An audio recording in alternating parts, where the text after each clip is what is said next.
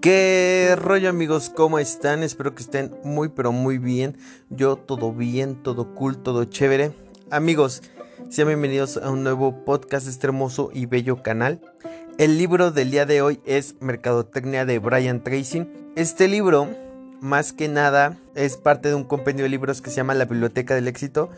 Que bueno, les prometí en podcast pasados que les iba a traer todos los libros de este compendio. Pero bueno, el día de hoy es el de Mercadotecnia. Me faltan, me parece que tres libros. Que bueno, se los voy a ir trayendo en estos días. Sean pacientes. Y bueno, si ya me escuchas este podcast mucho tiempo después, supongo que ya deben de estar en el canal. Ahí los puedes ir viendo. Primero, vamos a empezar para no, no retrasar más este podcast y este resumen. Primero, el propósito de un negocio. El propósito de un negocio no es obtener beneficios, sino crear y mantener un cliente a través del tiempo. De hecho, todos los negocios ponen sus esfuerzos en crear clientes de manera rentable a través del tiempo. Y la estrategia de marketing más obvia y la primera que vamos a ver en este libro es la calidad. Para ponerlo en términos simples de qué es la calidad, lo vamos a resumir en una frase. La calidad es el nivel en que tu producto hace lo que dices que hace y la tasa de calidad viene determinada por la cantidad de veces que tu producto sigue haciendo lo que dices y eso mismo se traduce en la calidad de nuestras relaciones comerciales. Esa calidad que nosotros aportamos al cliente es lo que forma nuestras relaciones a largo plazo. Ahora, también eso nos genera nuevos clientes por recomendaciones. Sin embargo, antes de todo eso viene otra parte que es la adquisición de nuevos clientes. Debemos entender y más los nuevos emprendedores que pueden estar escuchando este podcast que hay algo que se llama costo de adquisición de clientes que en términos generales es el gasto que hacemos para que nos conozcan nuevos clientes y atraerlos a nuestro negocio. De hecho, los grandes negocios hacen esto demasiado porque saben que aunque pueden perder dinero en el corto plazo, lo pueden recuperar con volumen en el largo. De esa forma es como trabajan muchos negocios que se vuelven muy grandes. Claro que la calidad también es importante, pero no podemos perder de vista la adquisición de nuevos clientes y que estos requieren un costo. Él dice que este es uno de los grandes secretos del éxito en los negocios y es un requisito básico para la mercadotecnia eficaz. Ahora, vamos a ver cuatro aproximaciones de la mercadotecnia de éxito. Primero es crea utilidad. Debes satisfacer las necesidades del cliente para lograr un resultado específico. Por ejemplo, una pala un camión tiene un valor de utilidad, pero puede no ser el fin que el cliente tiene en mente. La gente no compra productos, sino resultados. Lo que tú tienes que hacer es crear nuevas industrias basándote en las tendencias de qué es lo que las personas están buscando, viendo las nuevas tendencias y sabiendo qué es lo que realmente están buscando en ese momento. Segundo es precios correctos. El mejor ejemplo es el de Henry Ford y cómo es que logró hacer que los precios de los coches fueran más asequibles para los consumidores. Lo que tú tienes que hacer es buscar hacer los precios más accesibles de algo que actualmente es caro. Es una táctica de cómo podemos buscar nuevos clientes a través de esta estrategia. Tercero es adaptarse a la realidad del cliente. Adapta tus productos a la realidad del cliente. Por ejemplo, Sears fue el primero en dar devoluciones de dinero por productos. Se adaptó a que la realidad del cliente es que no quería gastar dinero en productos que no sabía si cuando se los iba a llevar a casa iban a funcionar de esa manera. De esa manera empezó a dar la posibilidad de las devoluciones de producto en sus tiendas y por ende empezaron a vender muchísimo más y a generar más ganancias. Cuarto es entregar verdadero valor. El verdadero valor solo se puede identificar mediante una estrecha colaboración con tus clientes. Pregúntales qué es lo que les preocupa al cliente. Él pone el ejemplo de IBM que se dio cuenta que una de las cosas que más les preocupa a los clientes es que cuando se les descomponía su computadora, desde ese momento, eh, bueno, ellos lo que hicieron es dar un servicio técnico también de alta calidad y bueno, esto también les empezó a generar valor al cliente y los clientes empezaron a adquirir más computadores de IBM. Ahora, hay preguntas clave en la mercadotecnia. Una de ellas es, ¿existe un mercado? O sea, tú te tienes que preguntar si para el producto que tú quieras secar o vender, tienes que preguntarte primero, ¿existe un mercado?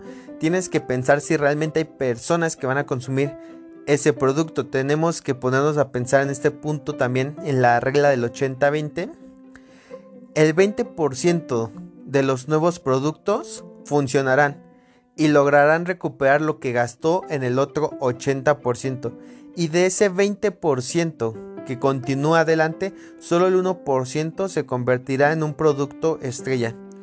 La mejor forma, forma es enseñarle al cliente tu idea de tu producto y que te dé una retroalimentación. Después de hacer cálculos correctos de cuánto tienes que vender a la semana para que este producto te sea rentable, pues bueno, ya puedes saber si realmente tu producto va a ser algo bueno. Pero es una forma de testearlo desde antes. Ser consciente de que no todos van a funcionar y también ir por una retroalimentación antes de sacar tu producto con el cliente. Segundo, este es el, ¿está el mercado realmente concentrado? ¿A qué se refiere esto? Debes saber si el mercado está lo suficientemente concentrado para poder entrar al mercado con los métodos de publicidad que existen en tu región. Puede haber mil personas que quieran tu producto, pero si están distribuidas en más de mil ciudades en todo el continente, eso no nos servirá para lanzar un producto. O sea, no está el mercado concentrado como para que el producto sea rentable. Tercero es cómo vas a llegar a ese mercado de forma rentable. Tú debes recordar que estás en el negocio de comprar clientes. Debes saber cuánto te va a costar llegar a cierto cliente. De hecho, él sugiere demasiado la publicidad de Internet por los costos bajos que aún se tienen. No sabemos si en el futuro se mantendrán, pero por el momento ahí están. Al final ese costo te ayuda a encontrar la aguja en el pajar. No todos los clientes que vayan a entrar en tu embudo de ventas van a ser eh, van a ser tus clientes finales. Entonces, es ir, ir encontrando la aguja en el pajar. Ahora, estudio de mercado, inteligencia de mercado. Aquí tienes que entender que todas las campañas de mercadotecnia se basan en un buen conocimiento del mercado. Conocer lo que tus competidores están haciendo y qué es lo que tus clientes quieren es la base para una buena estrategia de marketing. Lo mejor que puedes hacer es irle a preguntar al cliente qué es lo que opina y él mismo te dirá lo que la competencia está haciendo. Ahora hay algunas preguntas que el autor sugiere que debes incluir en tus estudios de mercado. Primero, ¿quién es tu cliente? ¿Quién compra tu producto ahora? ¿Quién lo compró en el pasado? ¿Quién lo compraría en el futuro? ¿Cuáles son sus edades? ¿Cuáles son sus patrones de consumo? Y todo lo que, todo lo que incluya la demografía y psicografía del cliente, que la psicografía es qué es lo que el cliente piensa. Hacer un buen estudio del mercado te puede ayudar a tener resultados más óptimos en tus campañas de marketing. Te ayuda a centrar tus esfuerzos en clientes que te comprarán más fácil que en clientes que no te comprarán nada. Ahora, ¿por qué compra la gente? Hay una ley de la economía que dice que todo lo que hacemos es para curar nuestra insatisfacción. Muchas veces pasa que tu cliente no quiere comprar tu producto porque no tiene claro cómo es que tu producto les va a curar esa necesidad de insatisfacción. La gente compra para lograr sus objetivos. Tú debes empezar a hacer una pregunta en tu negocio. ¿Cuál es el objetivo de tu producto? ¿Qué sensación va a generar tu producto en la mente de tu cliente. Por eso es que la calidad de tu servicio o, producto y tus relaciones con los clientes es tan importante porque genera ese componente emocional que tu cliente necesita en su cabeza. Lo que tú debes hacer es adaptarte para que tu producto genere ese componente. Las personas normalmente tienen ese deseo de ganar o miedo de perder y es por eso que compran. Debes ser creativo para lograr eso y debes también probarlo. La respuesta no siempre la vas a encontrar a la primera, pero debes ir probando a ver qué le puedo curar yo o qué dolor le puedo yo curar a mi cliente y cómo puedo hacer que él vea que yo le voy a curar eso que él necesita. Ahora, eh, análisis de la competencia. Esta, bueno, hay personas que a este análisis de competencia también le llaman respuesta competitiva. Y esto no es más que la forma en la que te diferencias. Necesitas hacer un trabajo profundo de investigación. ¿Qué es lo que está haciendo tu competencia? ¿Por qué la gente le compra a tu competencia?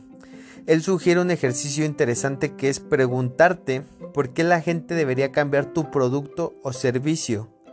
¿Por qué debería preferirte a ti y no a tu competencia? Y si no eres capaz de responder en menos de 25 preguntas, realmente no sabes la respuesta. Él dice que necesitas mínimo tres razones para que el cliente cambie de proveedor de servicios o cambie de producto. Pregúntale a tus clientes por qué prefieren el producto de tu competencia. Muchas veces tu competencia, claro, hay otro ejemplo que se me hizo interesante también mencionar. Muchas veces tu competencia no siempre es la que hace lo mismo que tú. Por ejemplo, los cruceros no tienen de competencia a las empresas que hacen lo mismo, sino las, las personas que prefieren otro tipo de vacaciones. Debes desafiar los supuestos acerca de tu competencias. No supongas por qué, por qué la gente prefiere tu competencia. Averigua qué es lo que realmente están haciendo. Un buen ejemplo es el de Nokia y BlackBerry. Supuso que iPhone era un juguete y así lo tachaban. Eh, la gente no va a querer un iPhone porque es un juguete. No subestimes a tu competencia. Las personas son muy inteligentes. No subestimes. Pregúntale qué es lo que están haciendo bien. Eh, observa a tus competidores también para saber nuevas oportunidades en el mercado que aún no se están viendo. Haz alianzas estratégicas. Un ejemplo que me pareció interesante aquí es el de Dell, que hizo una alianza con Walmart ya hace años para que pudiera vender sus computadoras por medio de ellos. Y de esta manera Dell creció demasiado porque ya hizo alianzas estratégicas, estratégicas que le permitieron crecer y vendió muchísimo más que en otros años. Ahora, lograr ventaja competitiva. El objetivo de la, mercadotecnia es lograr una ventaja competitiva clara. La ventaja competitiva es la clave de la alta rentabilidad. Tienes que decirle a tus clientes que le estás, que le estás ofreciendo lo mejor. Debemos pensar en la regla del 80-20. Tu objetivo debe ser formar parte del 20% y la única forma de hacerlo es la diferenciación. ¿Cuál es tu ventaja competitiva? Ponte a pensar. Si no tienes una ventaja competitiva, es mejor que no compitas. Pero nunca te debes confiar. Después de cierto tiempo debes hacerte la pregunta, ¿qué cambios tengo que hacer para mantener esa ventaja competitiva? Tienes que estar en constante cambio porque te van a querer copiar tarde o temprano la competencia. Debes tomar una postura de singularidad y diferenciación. Esto se refiere a tener una propuesta única de ventas. Debes recordar que la mercadotecnia viene de mantener una ventaja competitiva a través del tiempo y van ascendiendo al 20% de las mejores empresas. Si tú en algún momento llegas a competir por precios, estás compitiendo por ser del 80% de las empresas que tarde o temprano van a morir. Y esas son las empresas que tarde o temprano quiebran. Ahora, hay algunos, algo que se llama los elementos de la, de la mercadotecnia. Para, te lo voy a explicar con una analogía. Para que el plato quede bueno, debes poner la cantidad exacta para que sepa bien de sal, de limón, de tu platillo. Entonces, para que sepa bien tienes que poner la cantidad exacta. Los elementos de la mercadotecnia, hay veces que vas a necesitar más de uno o de otro y tú debes ir midiendo en qué parte de tu plan de mercadotecnia debes ir corrigiendo. El primer elemento es el producto. El producto es qué es exactamente lo que vendes, qué realmente hace tu producto. ¿Realmente tu producto está ayudando o solucionando algo a tu cliente o puedes innovar? Después el precio. Debes tener una estrategia de precios. ¿Cuánto cuesta sacar tu, producto incluyendo gastos. Debes saber bien tu punto de, equilibrio, ver si te puedes permitir bajar precios, todo lo que tenga que ver con estrategia de precios. Que, y mira, igual creo que nunca he hecho, he, traído un libro de precios. Hay libros de cómo crear estrategias de precios. Igual en algún momento se los traigo sin problema. Eh, la promoción. Todo lo que vas a hacer para informar a las personas sobre tu producto, esa es la promoción. Después, el punto de distribución, ¿dónde lo van a poder adquirir? Cambiar el lugar donde distribuyes puede afectar tus metas tanto bien, tanto para mal. Muchas, muchas veces si tú eres un... Eh, lo más simple, si tú tienes un local y ahí en ese local quieres vender tus productos, pero la gente no te los compra porque preferiste estar en una calle donde no pasa mucha gente, igual y no te van a comprar, pero el cambiarte de punto de distribución al de la esquina donde la gente te ve, aunque sea más caro, te puede ir mejor a pesar de que la renta sea más cara. Entonces, ese punto de distribución te puede eh, ayudar tanto para bien, tanto para mal. Después, la presencia. La presencia es cómo ven las personas a tu negocio. La mayoría de los clientes se hacen una opinión desde el principio. Debes pensar si existe un sesgo de confirmación. La mayoría de las personas afirman por la percepción visual qué es lo que es tu negocio. Fíjate mucho cómo ven las personas a tu negocio. Después viene el posicionamiento, que el posicionamiento es la forma en la que tus clientes hablan de ti después de haber consumido tus productos. También es conocido como reputación. Y por último, el, último elemento es las personas. Las personas compran productos de las, em, de las personas que venden cosas para esa empresa. Solo compramos de las personas que nos gustan o son como nosotros de alguna forma. Normalmente eso es lo que pasa. Por eso es que también está muy... Bueno, en esta época está muy fuerte lo de la marca personal. Por eso mismo, porque dicen, le compramos a las personas que, que nos dicen que compremos cosas de tal, em, de tal marca. Ahora, si no estás vendiendo lo suficiente, debes revisar estos puntos para hacer modificaciones en tu, digamos, en tu plato de plan de mercadotecnia entonces vas modificando todos esos puntos para lograr eh, tus planes de ventas. Ahora, vamos a hablar de la estrategia de posicionamiento que también lo dijimos hace rato, es como la reputación. debes pensar cómo es, que, cómo es que quieres ser visto por los demás. Debe ser percibido como diferente. El posicionamiento como tal está descrito como las palabras que usan los clientes para describirte de qué palabras eres dueños cuando las personas hablan de tu negocio. Por ejemplo, de un restaurante puede ser que hablen de limpieza, buen servicio, amabilidad. Entonces, ¿de qué palabras eres dueño cuando las personas hablan de tu negocio? Siéntate con tu gente y pregúntales, ¿qué palabras nos gustarían nos gustaría que usaran las personas para describirnos. Por ejemplo, una tienda de ropa puede ser percibida como una empresa que se preocupa por sus clientes, por eso da ropa de calidad a precios competitivos. Y eso es el posicionamiento. Vamos a hablar ahora de cuatro principios de estrategia de mercadotecnia. Tu capacidad para atraer clientes nuevos es equivalente al éxito que vas a tener en los negocios. Eres responsable de tomar decisiones estrategias para tu negocio, en especial en cuatro áreas. La primera es la especialización. Es el mercado o área donde centras tus esfuerzos. Puedes escoger un tipo de producto y tratar de hacerlo mejor que todos los que ofrecen algo similar.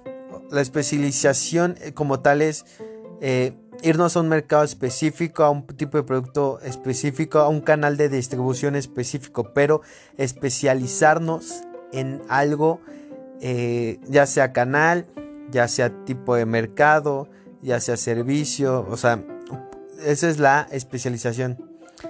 Después la diferenciación, es, ya hablamos de esto, es tu área, eh, lo que te hace diferente. Después la segmentación la segmentación es el éxito, el éxito depende de tu capacidad para saber a qué mercado estás apuntando, a quién es exactamente tus, quiénes son exactamente tus clientes. Eh, y esto incluye edad, género, estudios, ocupación, donde vive, lo que ya mencionamos hace rato de la psicografía, que es lo que, qué es lo que piensan ellos. Ahora, la concentración. La concentración es tener la claridad en las otras tres áreas que ya acabamos de mencionar, que es especialización, diferenciación, segmentación. Tú debes ponerte a pensar cuál es el mejor medio para atraer nuevos clientes. Encuentra una manera de darles lo que quieren de mejor manera, más rápido y más barato. Ahora, elegir el campo de batalla. Debes tú saber contra quién vamos a competir Es la dirección de tu ataque lo que va a determinar tu estrategia. Por ejemplo, Apple con su iPhone entró al negocio de los celulares, detectó qué es lo que el cliente estaba buscando y puedes cambiar la naturaleza de un negocio, pero debes saber que las demás empresas van a defenderse. No te van a dejar tan fácil que te metas en su negocio o en su mercado. En los negocios debes saber medir bien las cosas. De nada te sirve lograr llegar a la cima si te quedas en quiebra por llegar a la cima. Él dice que hay algunos principios militares que se pueden usar en la mercadotecnia para también crear tu estrategia. El primero es el principio del objetivo, que es tener claridad en la meta para cada uno de los esfuerzos. En nuestra, en nuestra, en nuestra estrategia de mercadotecnia, tú debes lograr tus metas y tenerlas calculadas correctamente. Las metas que debes alcanzar, no puedes...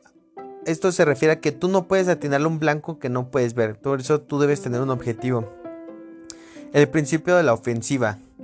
Ninguna batalla se ganó defendiéndose. Debes intentar cosas nuevas constantemente. Cuidado con el señuelo de la zona de confort. La zona de confort es tu enemigo porque te dice que las cosas van a estar bien y que en el futuro van a seguir igual. Entonces cuando viene una pandemia, cuando viene algo fuera de lo común, no tienes fuerzas para sostenerte. El principio de la maniobra es la creatividad e, y la innovación. Debes ser capaz de irte moviendo a través de los obstáculos de tu plan, probar varios enfoques, mejores formas de llegar a tus clientes, estudio, estudios de mercado, publicidad, Estudia a tus competidores y a tus no competidores también. El principio de esfuerzo concertado se refiere al trabajo en equipo, que el vendedor, vendedor el servicio al cliente, que preguntarle a los clientes qué es lo que quieren, obtener una buena retroalimentación. Entonces todos los empleados se, se unen como un equipo para llegar al objetivo al final que es obtener nuevos clientes y generar riqueza a la empresa el principio de la sorpresa, hacer algo que el enemigo no, no espera. Saca nuevos productos por sorpresas, no saques poco a poco tus innovaciones, como lo hacía Apple, ¿no? Que de repente un día para otro te sacaba, ¡pum! ¿no? iPad, ¡pum! iPhone. Entonces la gente se sorprendía y la competencia no sabía cómo reaccionar. El principio de la explotación. Esto se refiere a seguir adelante con tus esfuerzos cuando tengas un avance en una campaña exitosa. Cuando tú veas que algo te está funcionando, de inmediato duplica y triplica tu mercadotecnia en esa campaña que tuvo éxito. Las tácticas de mercadotecnia de la disuasión y la distracción. Esto se refiere a que es una ley de mercado que cada vez que hay beneficios por encima del mercado, la competencia va a querer meterse a ese mercado que tu competencia no vea lo que estás haciendo. Trata de parecer indigno de atención, que pienses que van detrás de un, de un segmento de mercado muy pequeño. No alardies hasta que seas tan grande que no puedan alcanzarte. Mantén tus planes en secreto, no quieras que tu competencia veas cómo despliegas tus tropas. La sorpresa es una estrategia principal cuando te pregunten. Normalmente pues lo que puedes hacer es hablar de tus productos menos rentables para que tu competencia diga, ah, mira, como que no va a ir tan bien, no va a ir tan bien como yo. Después debes practicar la estrategia de ser el primero al máximo. Busca llegar primero a diferentes lados, desarrolla todo de golpe, lidera el mercado. No trates de ir sigiloso. Ahora, lo que yo, yo quiero decirles algo aquí porque no quiero que, o sea, una cosa es no, no mencionar tus planes de marketing y otra cosa es ir, es ir sigiloso. O sea, tú cuando tengas un plan no vas a ir diciéndole a todo el mundo, ah, este es mi plan, este es mi plan. Pero sí es importante que cuando tú, emple tú estés sacando una campaña, no seas sigiloso, saques todo de golpe, no vayas poco a poco, porque si no, le das mucho tiempo a tu competencia de reaccionar. Ahora, hay que golpearlos donde no mira. Por ejemplo, la pizza, la gente no sabe esto, pero hace mucho tiempo para la pizza no era tan importante hacer que la gente esperara mucho tiempo. Pero una vez Domino's Pizza fue el primero que implementó esto. Se dio cuenta que para los clientes era más importante la velocidad que aunque sacrificaras un poco de calidad. Busca el espacio en blanco donde no se está atacando y posiciona tu producto ahí. Ahora, domina tu nicho de mercado. Vuélvete el rey de un producto o servicio. Esta parte del nicho ya lo hemos visto en otros libros, pero otro concepto interesante que podemos usar en nuestro negocio es el nicho de peaje. ¿Qué es un nicho de peaje? Es un nicho complementario para otro producto que ya existe. Por ejemplo, la broca de diamante para el taladro. Antes, para extraer petróleo, taladraban con brocas hasta que una empresa creó esta broca, hizo mucho dinero vendiéndole a este nicho en específico. ¿Por qué? Porque las, las brocas que se usaban antes se rompían, no taladraban bien. Entonces, cuando él creó esta broca de diamante para ese nicho de peaje, o sea, para un producto que ya existe, esta persona se hizo pues muy rico porque aparte tenía esta parte de, de, la, exclusiva. Estrategias de crecimiento de mercadotecnia creativa. Aquí se refiere a qué otras ofertas puedes crear para seguir atendiendo al mercado donde ya tienes credibilidad. ¿Qué deseos adicionales puedes crear para seguir satisfaciendo a tus clientes? La obsolescencia te obliga a crear nuevos productos, desarrolla nuevos productos para nuevos mercados donde ya tienes credibilidad. Por ejemplo, si tú tienes un nicho, digamos, de coches, pues ahora, a ver, ya tengo a este mercado que ya me gané su credibilidad, ¿qué otra cosa le puedo vender? Bueno, le puedo vender eh, rines, le puedo vender servicio, este, servicio de mantenimiento, limpieza, o sea, eso es más que nada lo que se refiere. Ahora, muy importante y creo que aquí muchos emprendedores no se fijan, utiliza otras formas de vender. La empresa normalmente se enamora de una o dos formas de vender y esto puede ser un error ya que hay muchas veces, hay muchas formas de poder explotar nuevos canales de ventas como la venta directa, periódicos, internet, radio, empresas, eh, ferias, etcétera. Los canales de distribución es la forma en que el producto llega a tus clientes. Como vimos en el ejemplo de Dell y Walmart, debes saber cómo es tu proceso de ventas y tus resultados. Hay un, hay un concepto que me gustó demasiado. Una empresa con una fuerza de ventas muy buena puede generar más que un buen producto con una fuerza de ventas muy pobre. El entrenamiento de ventas también es importante si es que tú vas a tener una empresa entonces, debes capacitar a, estas, a estos vendedores. Como yo siempre le he mencionado, y es una forma que, algo que digo mucho con mis clientes, de nada me sirve tener el mejor producto si no lo sé vender. Y es exactamente lo que te quiero dar a entender. Ahora, ya para terminar, igual, como se dan cuenta, este podcast no, no duró mucho. Realmente son cosas muy precisas. Traté de hacerlo lo más preciso y concentrado posible para no tardarme tanto. El concepto del paquete de recursos. Último tema. Observa a tu empresa como un paquete de recursos que tiene recursos humanos, intelectuales, de producción y ve cómo puedes usar estos recursos para atraer más clientes y crear más productos. Tú explora tus opciones. Eh, a veces es necesario crear nuevas divisiones de la empresa eh, que necesitan tus clientes hoy no le estás ofreciendo algo, pero precisamente esta nueva división va a atender a esos clientes que van a atacar esos nuevos, eh, esas nuevas necesidades. Y a lo que me refiero es hasta de producción. Por ejemplo, si tú te dedicas a producir, no sé, digamos, el producto más cobijas, ¿no? Entonces tú te dedicas a crear, a, a crear cobijas para tus clientes, ¿no? Ahora, después vas a abrir una una, algo que se dedica a colchas, algo que se dedica a sábanas. Entonces son divisiones. Primero una división de cobijas, que es tu principal, pero ah, ya tengo credibilidad. Ahora voy a abrir una división de sábanas, ahora voy a abrir una división de colchonetas, de almohadas. Entonces así tú te vas ampliando. Entonces esto es más que nada que se refiere con los recursos que hoy tienes, cómo puedes ofrecerle más a tu cliente.